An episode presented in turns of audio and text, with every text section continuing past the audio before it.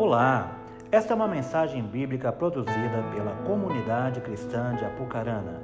Abra o seu coração com fé para edificar a sua vida.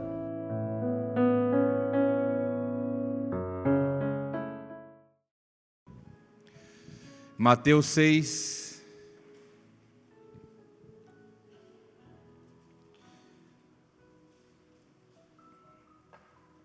Mateus capítulo 6, versículo 5 em diante. Parece que eu vou falar tudo que vocês já sabem. Deus às vezes nos leva nos momentos assim difíceis da administração.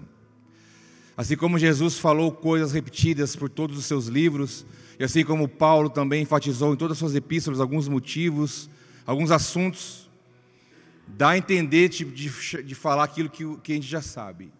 Mas há um, há um propósito Espírito nesta manhã do que Ele quer desatar na nossa vida. Diz assim: quando vocês orarem, não sejam como os hipócritas. Eles gostam de ficar orando em pé nas sinagogas e nas esquinas, a fim de serem vistos pelos outros.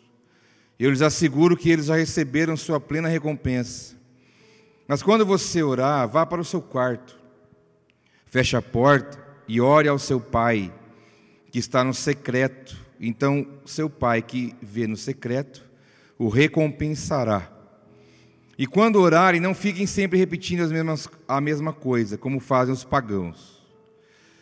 Eles pensam que por muito falarem serão ouvidos. Não sejam iguais a eles, porque o seu pai sabe do que, você, do que vocês precisam antes mesmo de o pedirem. Nós vemos aqui Jesus exortando os religiosos da época. Esse texto ele dá um nó. Primeiro ele fala hora, depois não precisa orar porque Deus sabe de tudo. Daqui a pouco falou a hora, mas não ora assim, ora de outro jeito. E dá uns nó aqui, dá uns nó, dá uns nó. Primeiramente, ele está falando aos religiosos. Você pode pensar, então não pode orar em público, não pode orar no templo, não pode orar na rua. A questão não é orar, é como você faz. A questão não é orar muito, orar pouco, mas é orar certo. A questão não é orar aqui, orar ali, mas é orar com a motivação correta. É isso que a palavra de Deus nos traz. Então, quando ele dizia aos fariseus, aos hipócritas, falava: você não precisa ficar orando na rua, querendo mostrar para os outros que você está orando. Porque a intenção deles era essa: passar uma, uma pseudo-espiritualidade, uma espiritualidade falsa, de que eu oro, de que eu faço, de que eu sou religioso, de que eu tenho uma veste apropriada. E eles tinham essa ideia de mostrar para o povo que eles eram uma casta superior, né? pelo fato de estarem orando nas ruas, fazendo aquilo tudo. Quando também jejuavam, saíam na rua com aquela cara de fome, tipo assim: olha, eu estou jejuando, olha a minha cara de fome. Né? Jesus foi contra isso. Falou que a intenção não é essa, não é fazer nada para se mostrar para alguém. Você não precisa mostrar para alguém que você está fazendo. Aí ele traz a outro extremo, falou: quando você for vai para o teu quarto, fecha a porta, e fala com seu pai no secreto, e o seu pai no secreto ouvirá e te recompensará. No sentido de que é preciso desligar do mundo exterior, é preciso se desligar das coisas, é preciso separar um tempo exclusivo, é preciso aquietar a alma, aquietar o coração, nesse lugar reservado, para então falar com o Pai. Não é orar, falou falar com o Pai. Você vai ter um momento com o Pai, e isso para eles aqui era um, era um desespero, porque em nenhum momento eles conseguiam ver Deus como Pai. Eles vinham de uma herança judaica, né, do velho, da velha aliança, do Deus Yahvé, Deus Jeová, Deus Elohim, o Deus né, castigador, o Deus que queria aquelas atitudes, aquelas ações, mas eles não conseguiam olhar Jesus, Deus como Pai. E a nova aliança em Cristo vem apresentar um Deus diferente. Você não tem que orar a Ele com medo dele, dele castigar você, porque você não orou. Você não tem que fazer isso de medo dele fazer alguma coisa contra você. Tem que fazer isso porque você quer, porque você quer ter tempo com o seu pai. É uma nova proposta de relacionamento, é uma nova proposta de investimento quando diz tranca a porta e se fecha. Então só pode orar assim? Não. Não é, a Bíblia não quer dizer isso. Porque a própria Bíblia apresenta orações coletivas, orações coletivas no templo, orações coletivas na rua, oração em grupo, individual, lugar aberto, lugar fechado, no monte, vários na cidade, em vários lugares. Mas aqui está querendo dizer no, no sentido de você se fechar do mundo exterior, de priorizar somente aquilo, para que nenhuma voz venha confundir você, que você possa se retirar, se retirar, no mínimo do celular, né? Vai orar, o celular está do lado, vou pôr para vibrar já era. Ele vai vibrar. Ele vai vibrar, ele vai. Você já se viu orando, o celular vibrando, você ficar naquela tensão, olha ou não olho, olha ou não olho. Será que é alguma coisa? Será que é, né? E agora? Você não vai desligar. Então deixa o negócio fora do quarto, deixa ele fora. Se acontecer alguma coisa, aconteceu, não tem jeito, né? Mas nós precisamos nos retirar nesse sentido figurado da coisa e geográfico também. Porque ele falou: olha, que quando você for orar, não fique também repetindo as mesmas coisas. Ele está se referindo à reza, né? Rezar é repetir a mesma coisa sempre, orar é outra coisa, é você conversar com Deus. Mas, se a oração é tão eficaz, se a oração é tão poderosa, se a oração ela é tão, tão forte no seu efeito, por que a maioria das pessoas não fazem? Já parou para pensar isso? Se a oração já é comprovada na Bíblia aqui e também na nossa vida hoje, se a oração ela é tão poderosa, por que, que nós não usamos? Por que, que nós não investimos nisso? Nós passamos 24 horas do nosso dia. Se você trabalha oito e dorme oito, sobra oito. Você dorme oito horas, trabalha oito horas, sobra oito. Dessas oito horas que sobra, ah, eu estudo três, faço faculdade, ainda sobra mais cinco ou quatro horas e meia. E porque dessas 24 horas, nós, quanto tempo nós investimos de um relacionamento com o Pai no nosso dia? Porque eu vejo que Deus está chamando a igreja para isso.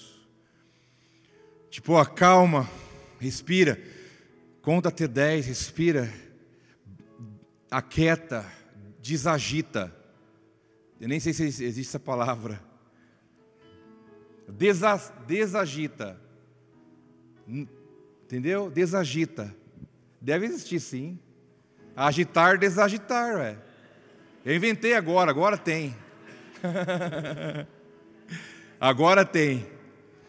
Sabe, para de agitação na alma. Ai, meu Deus, é aquilo, aquilo outro. Ai, meu... Gente, isso aí se pegar em mim, nós fica louco. Porque sempre tem alguma coisa. E para você tirar um tempo com o Pai, você vai ter que acalmar, baixar. Ir para a presença dEle. Não é com a lista já pronta no bolso. Deixa ela por último, faz bonitinho. Primeiro você vai adorar, você vai buscar a face, aquietar teu coração. Não tem como sair igual de um momento como esse de momentos como esse, você não sai da mesma forma. Você cantou aqui, essa música é demais, é tudo a ver com Ele. O negócio é Ele, é nele, é por Ele, é através dele, não tem outro jeito. É isso. Por que, que se, poucos se dedicam a isso, se isso é tão forte e poderoso? E por que muitos oram tanto e às vezes não vê resultado? Porque ora errado. Porque ora errado. Não é nem orar muito, orar pouco, é orar certo. Qual é o conteúdo? Vamos pegar a última semana. Qual é o conteúdo das suas orações da última semana? Você conseguiria juntar isso aí? O que você mais orou essa semana agora? O, conteúdo da tua oração. Pode ser que você tenha orado pelas causas que você tem passado difíceis, situações, coisas, tudo bem, isso faz parte. Mas a palavra diz em Tiago 4,3 que tem alguém que pede e não recebe. Tem um tipo de gente que pede e não recebe. que ora e a oração não é eficaz. Quando ele diz que quando pedem não recebe porque pede por motivos errados. Eu posso estar orando uma hora e não ter o efeito daquilo porque eu orei errado, porque eu pedi errado. Ele diz que pede porque não recebe, porque pede por motivos errados para gastar em seus próprios prazeres, ou seja, ora só pensa em si mesmo. E já te falei que várias vezes, tudo que Deus der para você, Ele não está pensando só em você. Se Deus te der um batismo de amor, você ficar aquele manteiga derretida, pode ter certeza, Ele quer que esse amor pegue o seu filho, que esse amor pegue a tua esposa, que esse amor pegue os seus amigos, que esse amor pegue os seus irmãos. Ele não está pensando só em você, nunca. Se Ele te der provisão, Ele também não está pensando só em você, Ele quer que você Use isso para abençoar pessoas, para multiplicar isso de alguma forma. Agora, quem pede e pede só pensando em si, não recebe. Pode pedir à vontade, não vai receber. Porque Deus conhece o nosso coração, a motivação do nosso coração. Ai, Deus, eu quero avançar na minha vida. E Deus pergunta: para quê? Não tem outro motivo de nós sermos abençoados que não for para abençoar, meus irmãos. Se nós somos abençoados, nós somos de fato abençoados para abençoar. Eu não posso pensar só em mim. Eu não, peço, não posso olhar só para a minha realidade. Eu tenho que entender que há um propósito muito maior de Deus do que o meu mundinho pequeno, do que a minha, minha vida, minha, é muito pouco, tem muita coisa além disso acontecendo. E a palavra traz tipos de oração, intercessão, adoração, oração em público, oração no quarto, agradecimento, louvor, aí vai, tem muitos tipos de oração. Mas a orar não é uma opção para nós. Orar é quase que questão de sobrevivência. Amós disse: Buscai-me e vivei. Buscai-me e vivei. Eu tenho que buscar a Deus para eu viver. Eu tenho que entender que não há como viver sem esse relacionamento de proximidade com Ele. Né? Crente que não ora está desviado, sabia? É verdade. Crente que não tem uma vida de oração está desviado. Desviado dentro da igreja, isso, é essa a realidade. Então nós temos que corresponder à palavra de Deus a esse convite. 1 Tessalonicenses 5,17, orai sem cessar. Por que, que a Bíblia ia falar isso? Por quê? Por que, que Deus ia deixar esse recado para mim e para você? Ore incessantemente, orai sem cessar, não pare. Isso não é questão de ser religioso, você pode orar sem cessar todo o tempo, entendeu? E você não tem que ser um, um espiritualista se colocando acima de alguém, porque não, você não é nada. Mesmo você orando 24 horas por dia, você não é nada. Orando uma hora por dia, você não é nada. Orando meio, 10 minutos, você não é nada. Orando sem cessar, você não é nada. Porque não tem a ver com a gente, é Ele que faz a obra em nós. Ninguém é melhor que ninguém por nada disso. Por nada disso. Mas temos que entender essa, essa, essa importância. Em Lucas capítulo 11, versículo 1. Jesus estava orando. Você já viu na Bíblia Jesus marcando uma vigília com os discípulos? Já viu ou não? Não tem. Jesus, quando ele ia orar, ele falava: fica aí um pouquinho que eu já volto. Né? Fica aí, já volto. Vocês ficam aí na retaguarda. A Bíblia ela é cheia disso: Jesus retirando-se, Jesus separando-se deles, Jesus indo para tal lugar, Jesus indo para tal localização, para ter um tempo dele com o Pai. Jesus, que era o Filho de Deus, nesse caso aqui 100% homem, mas dotado do Espírito de poder de Deus sobre a vida dele, ele não vivia sem isso. Ele não precisava, se for ver. Ele não precisava. Todo o poder estava sobre ele. Conexão direta com, com o Pai. Mas ele ainda assim falou: eu, não, eu preciso tirar meu tempo para falar com ele. E os discípulos, viam acontecer as coisas. Gente ressuscitando, demônio sendo expulso, milagre acontecendo, pão multiplicando, cura de enfermidades das mais terríveis da época. milagres, sinais, parando o vento, parando tempestade. Os discípulos observavam tudo isso, que o discipulado ele era ao vivo e a cores. E um dia os discípulos chegaram para Jesus e tiveram a oportunidade de pedir algo para ele.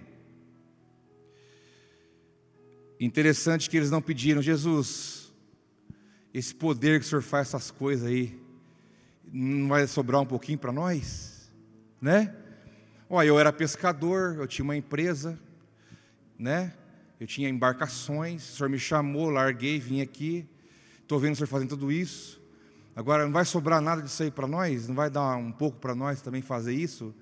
O Senhor nos chamou para andar contigo, nós queremos isso aí, né? Nós queremos poder para curar, poder para realizar sinais, expulsar demônio. Né? Eles podiam pedir isso para Jesus, mas os discípulos foram inteligentes, irmãos. Eles foram inteligentes.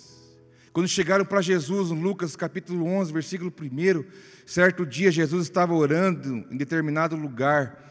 Tendo terminado, um dos seus discípulos lhe disse: Senhor, ensina-nos a orar, como João ensinou os discípulos dele. Os discípulos entenderam: olha, Jesus ele vai, se retira. Lá ele ora, ele fala com Deus, com o Pai, e aí ele volta. E aí realiza esses sinais e maravilhas. Dali a pouco Jesus para de novo e vai se retirar para falar com o Pai. Eles, eles discerniram: opa, o segredo é a oração. O segredo de Jesus é que ele se retira para ter um tempo com o Pai. Então eles não pediram poder, não pediram unção, não pediram nada disso. Eles pediram: Jesus, dá o caminho para nós, ensina-nos a orar. Nós queremos aprender a orar, porque entendemos que isso é, é importantíssimo em nossa vida. Sabemos que poder, através desse caminho poderemos parecer contigo, não só receber do que o Senhor tem, mas trilhar o caminho que o Senhor também trilha. Ensina-nos a orar. Como que ora? Essas perguntas são deliciosas, né? Quando alguém chega e fala, como é que lê a Bíblia? Essas perguntas são as mais bonitas. Fala, cara, você vai Mateus, Marcos, Lucas, João, lê os quatro evangelhos, beleza? Depois você vai ler Salmos e Provérbios, beleza? Depois você vai ler as cartas paulinas, beleza? Menos os Apocalipse. Depois você vai ler os cinco primeiro, e aí você vai deixar. Por quê? Está começando agora. Como que ora? Fala, você vai. Já, já, já viu essa pergunta de alguém? Na célula aparece a pergunta. Ah, mas eu não sei orar bonito. Quem disse que tem que orar bonito?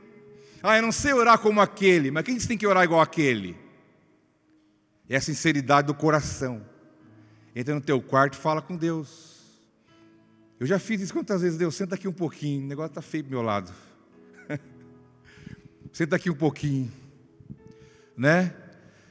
Orar é falar. E no final, diga assim, em nome de Jesus, amém. Olha aí, ó. Escola Bíblica, primeira, primeira aula.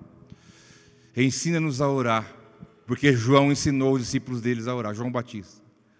João ensinou a jejuar, ensinou a orar, e eles estavam querendo também. Precisamos entender a importância disso, desse relacionamento com Deus, porque esse relacionamento vai produzir algo muito maior do que ele te dá algo instantaneamente. Porque tudo que é dado de uma vez pode ser que você não valorize muito.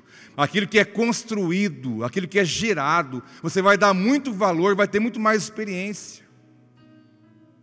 Porque o poder de Deus se recebe na hora, mas o teu caráter continua o mesmo.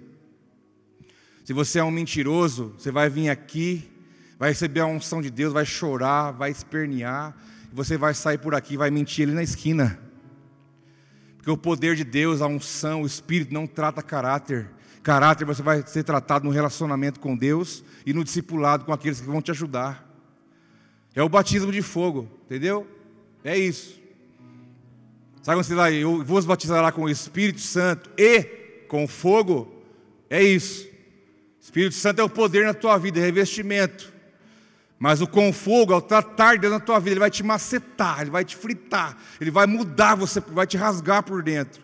Mas se você deixar e quiser, ele vai tratar o seu caráter. Esse é o fogo de Deus, purificando a nossa vida de toda mal, de toda sujeira. E uma vida de oração, de relacionamento vai proporcionar isso vai ajudar muito no processo. Os discípulos entenderam: ensina-nos a orar. Jesus ensinou, né? ele deu aquela oração base de Mateus 6, e quando orardes, orem assim: Pai nosso que estás nos céus. Essa oração não é para ser repetida, rezada, ela é para ser entendida, cada princípio, cada frase daquela. A intenção de Jesus foi essa. Mas esse entendimento pode nos levar a alguns níveis diferentes de caminhada com Deus. Em Mateus capítulo 17, versículo 14: Quando chegaram onde estava a multidão, um homem aproximou-se de Jesus, ajoelhou-se diante dele e disse: Senhor, tem misericórdia do meu filho. Ele tem ataques, está sofrendo muito. Muitas vezes cai no fogo na água. Eu o trouxe aos seus discípulos, mas eles não puderam curá-lo. Respondeu Jesus: Ó oh, geração incrédula e perversa, até quando estarei com vocês? Até quando terei que suportá-los? Tragam-me o um menino. Jesus repreendeu o demônio, este saiu do menino, e desde aquele momento ele ficou curado. Vamos até aqui primeiro. O texto é bem claro: o pai chega com o menino doente, para os discípulos. Os discípulos oraram, eu imagino, foi um orou nada, falou, vai você agora. E foi outro orou nada, aí vai você agora. E nada. Falou, ah, vamos fazer agora então uma roda de fogo. Vamos dar as mãos, nós em volta dele. E vamos orar, e nada. Falou, pega o óleo, joga nele, nada. Meu Deus, não vamos fazer, esse negócio está feio. E o pai esperando, né? Falou, ah, disseram que vocês andam com o homem que vocês sabem curar, e vai, tá aí agora, dá um jeito. E vai, e agora, meu Deus, e nada, e nada. E o homem então chega para Jesus, fala: oh, tem misericórdia, meu filho tem ataque. Ele cai na água, ele cai no fogo, está difícil a situação para nós. Jesus, eu trouxe esse menino para os teus discípulos, mas eles não puderam curá-lo. Eu acho que Jesus nessa hora fez assim, ó. né? Que puxa, né? Aí ele, ó, oh, a geração incrédula e perversa. Foi a maneira que Jesus identificou essa situação. Ele não está falando do pai do menino, não, está falando dos discípulos mesmo. Incrédula. Gera uma crise, né? Será que os caras oraram sem fé, então? Incrédula. Não creram suficientemente. Não tiveram uma fé que alcançasse a libertação do menino. Será que é isso? Será? É mais ou menos. Nós vamos entender aqui daqui a pouco, mais ou menos incrédula e perversa. Geração incrédula e perversa. A, perver, a palavra perversidade aqui dá a ideia daquele que está desviado de Deus, aquele que está contra os propósitos de Deus, que não entendeu, está fora. Eles estão incrédulos, não acreditam de verdade, ainda estão fora, estão desviados do que é o propósito. Aí eles, até quando vou estar com vocês? Até quando vou ter que suportar vocês? Gente, eu acho que se eu fosse um deles, falar, oh, eu quero sair do seu discipulado, Jesus. eu quero arrumar outro discipulador, eu vou lá para João Batista, vou, vou arrumar outro por aí. Discipulador é muito bravo. Esse que é bom, que fala a verdade, que chama no tento, chama atenção, puxa a orelha, exorta, mostra. Esse é bom. Se tiver um desses, você valoriza que esse é bom. Traga o menino de trouxe. Jesus repreendeu o demônio, o menino ficou bom, mandou embora. Então diz a palavra que os discípulos aproximaram de Jesus, chamou no particular, porque ficou uma situação constrangedora, e perguntaram: por que, que não deu certo para nós? Lógico, Jesus não ia perder a oportunidade de ensinar. Por que, que nós não conseguimos? Por quê? Ele respondeu: porque a fé que vocês têm é pequena. E eu lhes asseguro que se vocês tiverem fé do tamanho de um grão de mostarda, poderão dizer a este monte: vá daqui para lá, e ele irá. Nada lhe será impossível. Mas esta espécie só sai pela oração e pelo jejum. Ou seja, eles precisavam subir o nível, o nível da caminhada deles de relacionamento, de entendimento, de, de discernimento. Aí eu vou te dar uma chave a oração, a oração, guarda isso, vai te dar um discernimento federal. sabe aquele radar? A oração vai fazer você perceber coisas que você não percebe no, no, no normal. A oração vai te dar o entendimento de uma situação, de um fato, de uma coisa, de algo, de um momento, seja lá o que for. Porque eles oraram, oraram, oraram para curar a enfermidade do menino, e o problema do menino não era a enfermidade. Quando Jesus pegou o menino na mão, o que ele fez? Ele não orou para curar o enfermo, ele orou expulsando o demônio. Então, esse, esse fato aqui era a enfermidade ligada a uma ação maligna. Nem toda enfermidade é demônio, viu, irmão? Vou falar para você para você não ficar com isso na cabeça. Ah, então quem está enfermo está endemoniado? Não, mas em alguns casos sim. Espíritos. Jesus pega o menino, expulsa o demônio. Porque ele, Jesus discerniu, o negócio dele não é que ele tem ataque. O negócio dele é porque tem um demônio, vamos expulsar, acabou. Então, por que, que nós não conseguimos, Jesus? Porque vocês não tiveram discernimento. Porque esse tipo de situação aqui, Jesus falou, é só oração e jejum. Se você tivesse orado, teria discernido. Aí bate cabeça. O que, que eu faço? Vou, não vou? Vou, não fico? O que está acontecendo é Deus. Um dia, eu falei para um cara, semana passada, falei, bicho, você tem que entender na sua vida se é Deus que está fazendo isso ou se é o diabo.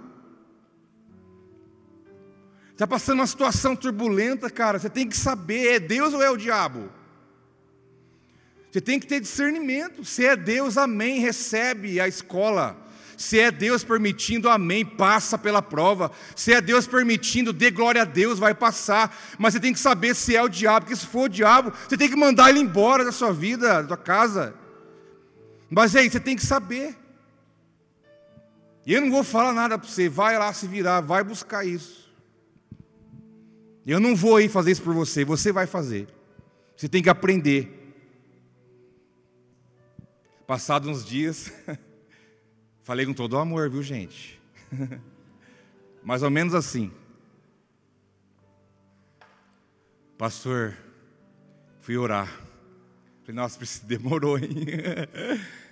Orei, busquei Deus. E Deus me falou muitas coisas.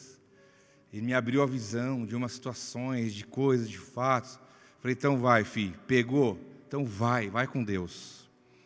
A oração traz o discernimento de decisões na vida, de fazer, de não fazer, como fazer, de que momento fazer, de que forma tratar uma situação em casa, uma situação no trabalho, uma situação na tua, no teu coração. É lá na presença do Pai que Ele vai te dar a chave e vai te mostrar e vai te falar, Ele vai testificar no teu espírito. Ó oh, geração incrédula e perversa, até quando? Por que vocês não vão lá onde eu falei que lá é o lugar?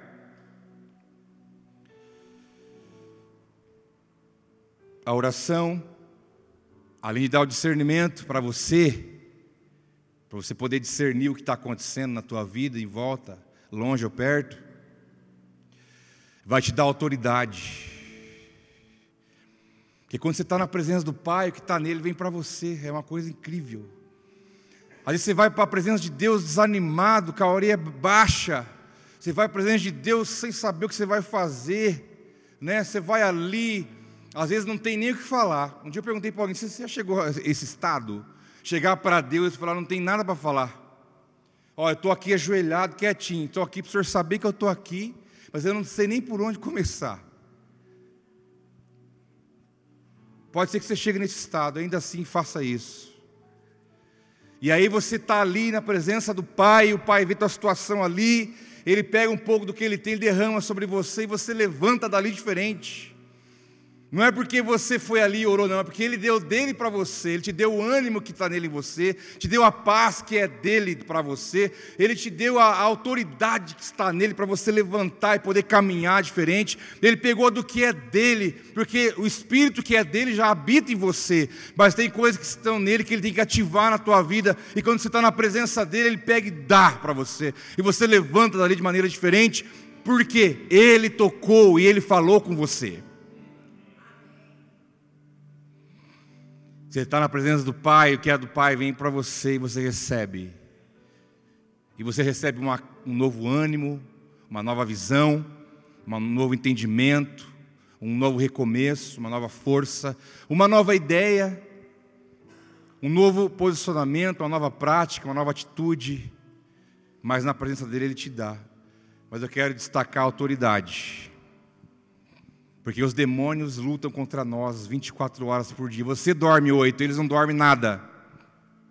Eles não dormem. Você está lá dormindo, babando, eles estão tramando contra você.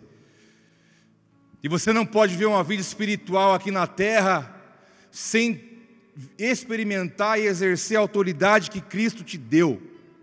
Eis que vos dou autoridade para pisar serpentes e escorpiões. Porque tem crente apanhando do capeta?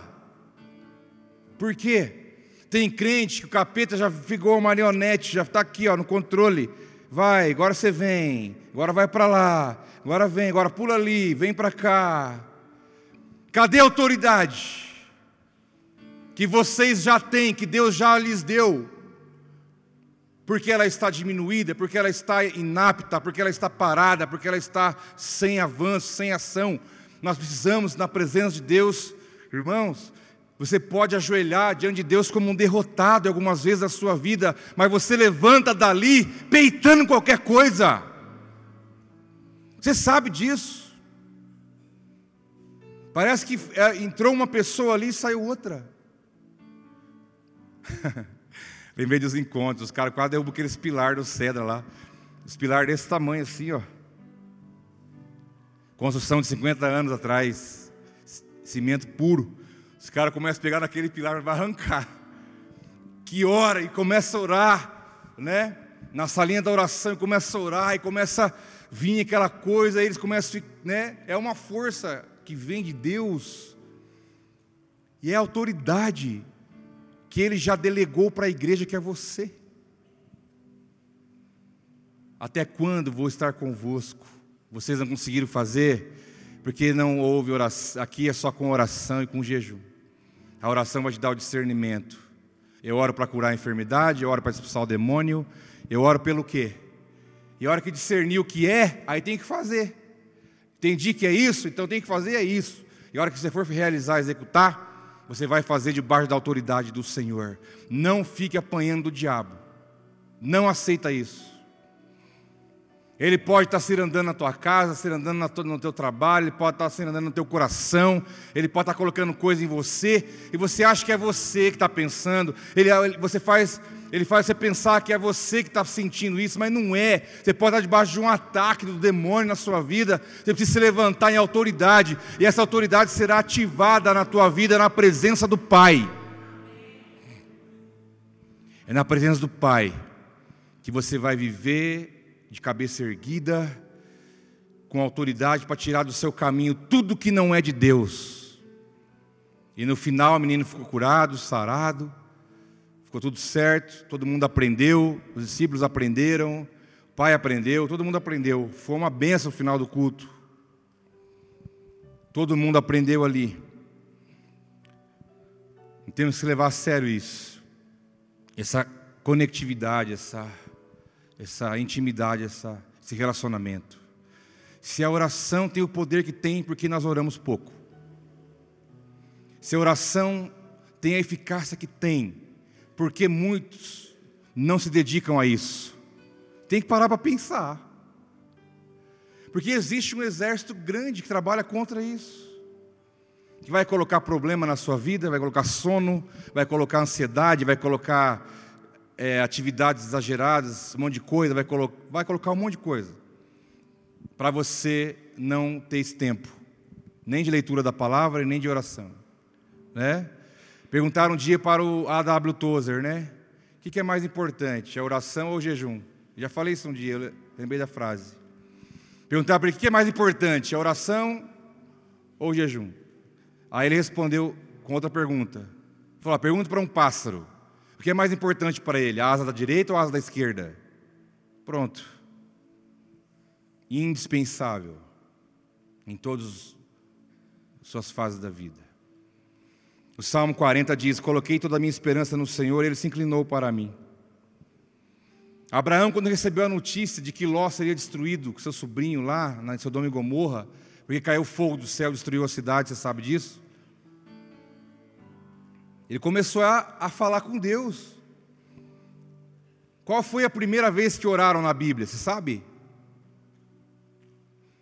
Quem foi o primeiro que orou?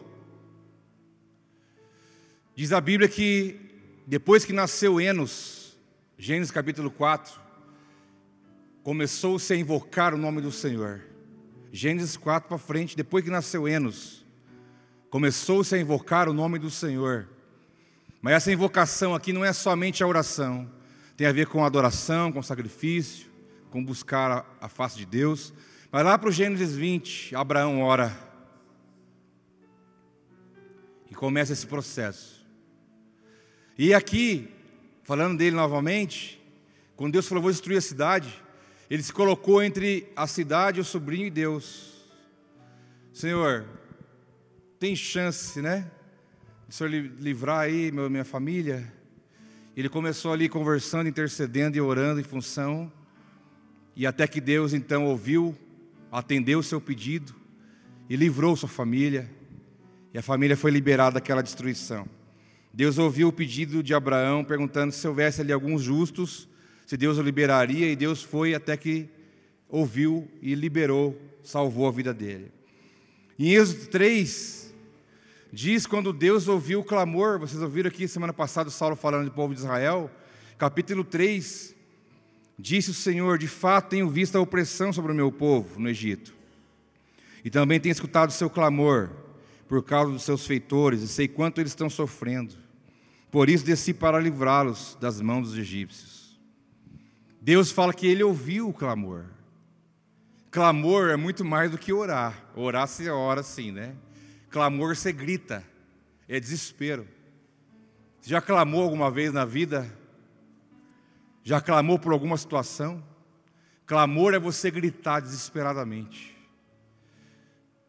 É você já, já subir no sentido do desespero, no bom sentido da palavra, do sofrimento, do que você está passando, situação, você clama, você está desesperado, dói. É choro, é lágrima, é dor, é angústia. Isso é o clamor. Diz a palavra que o povo clamou para Deus, debaixo do chicote de Faraó, e Deus ouviu, falou: Eu ouvi o teu clamor, eu desci. O teu clamor me atraiu, o teu clamor me trouxe para a terra e eu desci para livrá-lo das mãos dos egípcios. Deus ouviu o clamor daquelas pessoas. A importância, irmãos, aqui está registrado. A oração, ela tira Deus do trono. para vir em socorro seu, para vir em socorro de uma nação, de uma família e até mesmo de uma pessoa. Ele falou: Eu desci. A tua oração pode fazer Deus se levantar, não só se levantar, mas como descer, para agir em seu favor. A palavra diz em Atos 16 que Paulo e Silas estavam presos por pregar o Evangelho, os dois numa prisão difícil, escura, correntes nos pés, os dois sofrendo perseguição por amor a Cristo. E por volta da meia-noite, Paulo e Silas estavam orando e cantando hinos a Deus. E os outros presos só ouviam, de repente houve um terremoto tão violento que os alicerces da prisão foram abalados. Imediatamente todas as portas se abriram e as correntes se soltaram. Se Deus não vier, ele promove um abalo em função de. Se ele não vier, ele pode mandar um anjo, ele pode mandar um terremoto, ele pode fazer alguma coisa, mas ele não vai ficar com braços cruzados se ele vê um filho sincero clamando a ele na terra. E você pode ter certeza disso. Porque Paulo, Deus ama Paulo como ama você, do mesmo jeito. Deus não ama mais Abraão e Paulo ou Davi do que você. O amor dele é o mesmo por nós. Mas os dois ali sofrendo cantavam e oravam. Deus falou: Eu tenho que fazer alguma coisa, não é possível. Os caras acorrentados, apanhando, um lugar úmido, sujo, escuro, orando, orando. Ele podia falar assim: Olha aqui na situação, cara. Olha aí, você acha que é justo? Ainda estão pregando a palavra. Estou fazendo o que é certo. Eu estou fazendo o que é certo. Olha o resultado aqui. Eu estou obedecendo o que ele mandou fazer. Eu estou obedecendo o que a palavra dele pediu para mim. Olha a minha situação, apanhando, preso, com fome, sujo, com frio. Ah, vão largar a mão disso. É verdade, Silas. Vão largar a mão disso. Eu acho que nosso negócio é outro. Eu acho que não compensa. Eu acho que não vale a pena. Né? Será que vale a pena tudo isso, Silas? Ah, eu não sei. Vamos largar a mão disso. Não poderia ser uma conversa de dois homens naturais. Mas quando os dois estavam ali naquela situação difícil, sem saber o que ia acontecer, podiam morrer, oravam, cantavam diante de Deus. Irmãos, eu, vejo que Deus olhou e falou: Não, eu tenho que fazer alguma coisa. Eu não posso ver isso e não fazer nada. Eu preciso manifestar. E aí ele falou: Eu vou. Ele tremeu. Terremoto. Houve uma, uma ação sobrenatural de Deus naquele lugar. Tremeu as bases. Abriram-se as portas. Romperam-se as correntes. E eles ficaram livres. Todos se soltaram. Deus abalou a estrutura daquele lugar. Deus pode abalar a estrutura da sua casa. Se ele encontrar um ali orando, sincero, coração puro, clamando, pedindo, reconhecendo, ele pode vir abalar a estrutura da sua casa, ele pode abalar a estrutura do seu trabalho, ele pode abalar essa igreja, ele pode abalar essa cidade, porque ele é Deus. Ele é Deus. Tudo isso aconteceu porque dois homens decidiram. Olha, a situação para nós está ruim, né? Vamos cantar, cara. Vamos cantar, vai, puxa uma aí. Senhor meu Deus, quando eu maravilhado paro a pensar no teu grandioso ser vejo a tormenta, o céu estrelado, a proclamar ao mundo seu poder. Vamos parar aqui que o inário é grande. Puxaram uma can... Tem algumas dúvidas. Será que eles cantaram nessa hora? Né? O que será que eles cantaram nessa hora? Mas Deus veio. É isso que importa. Porque aquele que investe no relacionamento com Ele, tudo está bom, vamos orar, vamos cantar, meu povo. A coisa está difícil, vai orar, vai cantar também. Para de ficar falando besteira, para de ficar murmurando, para de colocar a culpa nos outros, a culpa é sua. Deus não é culpado ninguém é culpado, é você. Faz sua parte, vai entender o que está acontecendo na tua vida, vai discernir. Vai lá para o presente de Deus, ele vai falar para você. Não vai deixar confundido. Você tem plantado, tem andado em fé, então rega isso com a, com a água da oração. Você tem plantado atitude nova, tem plantado um testemunho mais apurado, tem plantado fé, então rega isso todo dia. Rega isso todo dia com as suas palavras e palavras de oração. É o Salmo 126. Não importa se você está andando e chorando enquanto semeia, mas vai. Porque diz o texto que você voltará colhendo os feixes com alegria. Então você tem que regar a tua semente com a oração. Falando de plantio, nós plantamos esses dias, hein? Nós plantamos aí esses dias agora. E qual é a expectativa? Você tem que abrir a porta e ver, será que nasceu? Todo dia você tem que olhar ali e orar. Senhor, eu creio que essa semente vai crescer, ela vai dar frutos, e eu mesmo vou colher, porque foi eu que plantei. Regue essa semente com fé e com oração. Regue, não deixe de regar. Jesus deixou um pedido de oração para nós. Todos nós temos um pedido de oração, né? Eu pedi um para vocês aqui hoje.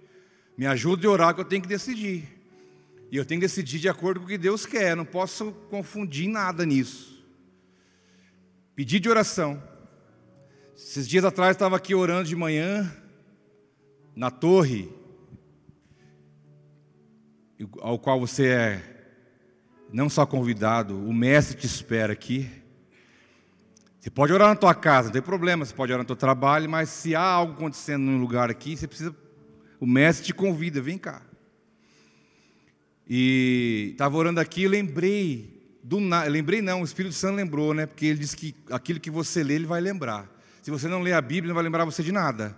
Mas se você lê a Bíblia, ele vai lembrar do que você leu. Veio assim no meu ouvido o pedido de Jesus. Poucas vezes eu orei por isso, eu confesso aqui, publicamente. Já orei algumas vezes, eu tinha que orar mais. Se é um pedido dele, eu tinha que orar muito mais. Quando em Lucas capítulo 10 ele fala: Olha, Jesus dizendo aos discípulos: Rogai, pedi ao Senhor da, da seara, ao Senhor da, da plantação, rogue, né, ore ao Senhor, peça ao Senhor, para que levante mais ceifeiros, porque a colheita é grande, mas os trabalhadores são poucos. Falei, meu Deus do céu. Falei, tem que orar mais por isso. Jesus pediu. Se tem uma caixinha de oração, ele escreveu e colocou lá. Peça a Deus que levante mais ceifeiros, porque a colheita é grande. Eu comecei a orar, Senhor, levanta ceifeiro, levanta trabalhador, levanta voluntário, levanta servo, levanta gente para ajudar, para pegar nas pontas das cordas, levanta gente para envolver, para fazer algo, levanta gente para envolver na tua obra, levanta gente que está parada, levanta gente que decidiu ficar parado, levanta gente que está em pecado pela desobediência. Pai, levanta mais ceifeiro, porque a colheita é grande, o Senhor disse.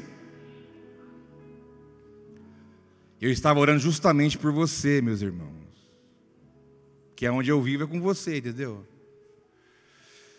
Eu falei, pai, visita a sua igreja, levanta ceifeiros, trabalhadores, servos, porque se não orar, não levanta, sabia? Jesus subentende o que? Se a gente não orar por isso, o cara fica parado, parado. Eu não. Outro faz, eu não. Deixa o outro fazer, eu não. Eu não vou me envolver. Eu tenho que cuidar da minha casa, não sei do que. Beleza. Mas se nós orarmos o Espírito Santo chegar lá em você, meu filho, você vai pular igual pipoca. E eu não tenho poder nenhum de levar você a nada, eu nem quero isso.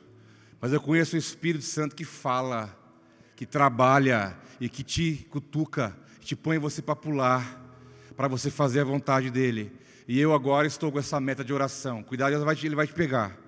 Eu estou orando, Deus, levanta ceifeiro no nosso meio. Gente que fala assim, pastor, ó, minhas mangas estão arregaçadas. O que, que precisa? Vamos fazer. Pedido de oração de Jesus, vamos fazer. Vamos, vamos interceder, vamos envolver. E eu concluo com o texto de Mateus 16, 19. Eu te darei as chaves do reino dos céus, e tudo que ligares na terra será ligado no céu, tudo que desligares na terra será desligado também no céu. É uma chave poderosa. E porque nós, muitos não a usam, muitos não investem nisso, porque o mundo, a carne e o diabo trabalham contra isso. Trabalham contra isso. Começa a orar, meu filho. Começa a orar, né? No sentido, não que você não ore, não estou falando isso, mas anda a segunda milha, sabe aquela coisa? Anda uma segunda milha vai um pouco mais, e você vai ver o que vai acontecer. Não só na sua vida, mas na tua família, na tua casa, em muitas coisas. Porque há um, um, um chamado de Deus: vem. Como diz Apocalipse: vem, sobe aqui. Eu tenho coisas para revelar para você. Aonde você está aí não tem como você, enxergar. Aonde você está não tem como você viver. Aonde você está aí não vai ter como, vai ter que subir. Há um convite Apocalipse para João: sobe aqui, sobe aqui, que aqui eu vou te revelar. É mais perto de mim, não é aí onde você está, você vai ter que sair daí. Mas existe um, um, um fluir do Espírito, que tem, quem tem ouvidos ouça. o que o Espírito diz à igreja. Confesso que eu fiquei horas lutando contra isso. Falei, Senhor, eu não vou pregar isso, eles sabem. Você acredita? Se eu falar quantas horas você vai acreditar? Eu fiquei seis horas lutando contra isso. Estava em casa à tarde, duas, comecei às duas, foi até às oito. A Kelly saiu com as meninas, voltou, eu estava ali. A Kelly mexeu as coisas, eu estava ali. Foi no discipulado da Nayara, foi, fez, voltou, estava ali.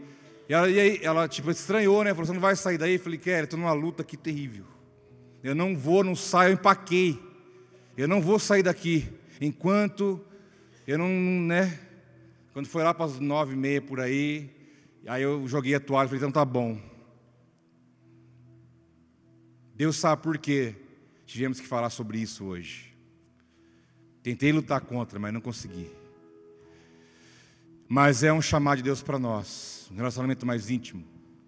Crente com discernimento, crente com autoridade, crente que conhece o Pai, crente que conhece seus propósitos, crente que realiza aquilo que quer para ser realizado, crente que crê ainda que não está onde, onde quer, ainda que não alcançou o que, está, o que quer alcançar, mas sabe que orando vai chegar melhor, vai chegar mais rápido. Deus está trabalhando na tua vida, você não é órfão, você tem um pai, você vive hoje justamente o que Ele quer que você está vivendo. A sua luta é a luta de hoje, porque você vai aprender algo com Ele e você vai passar por isso, isso vai acabar e você vai glorificar Ele lá na frente. Eu tenho certeza disso. Vamos ficar em pé para gente orar junto?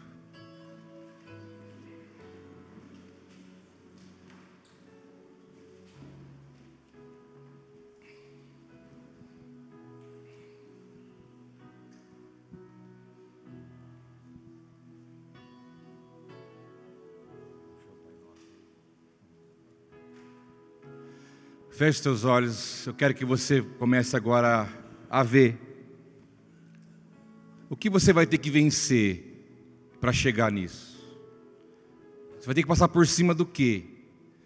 Vai ter que se esforçar de que maneira?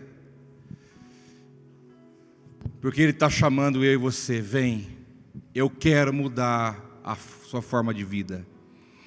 Eu quero apresentar coisas novas.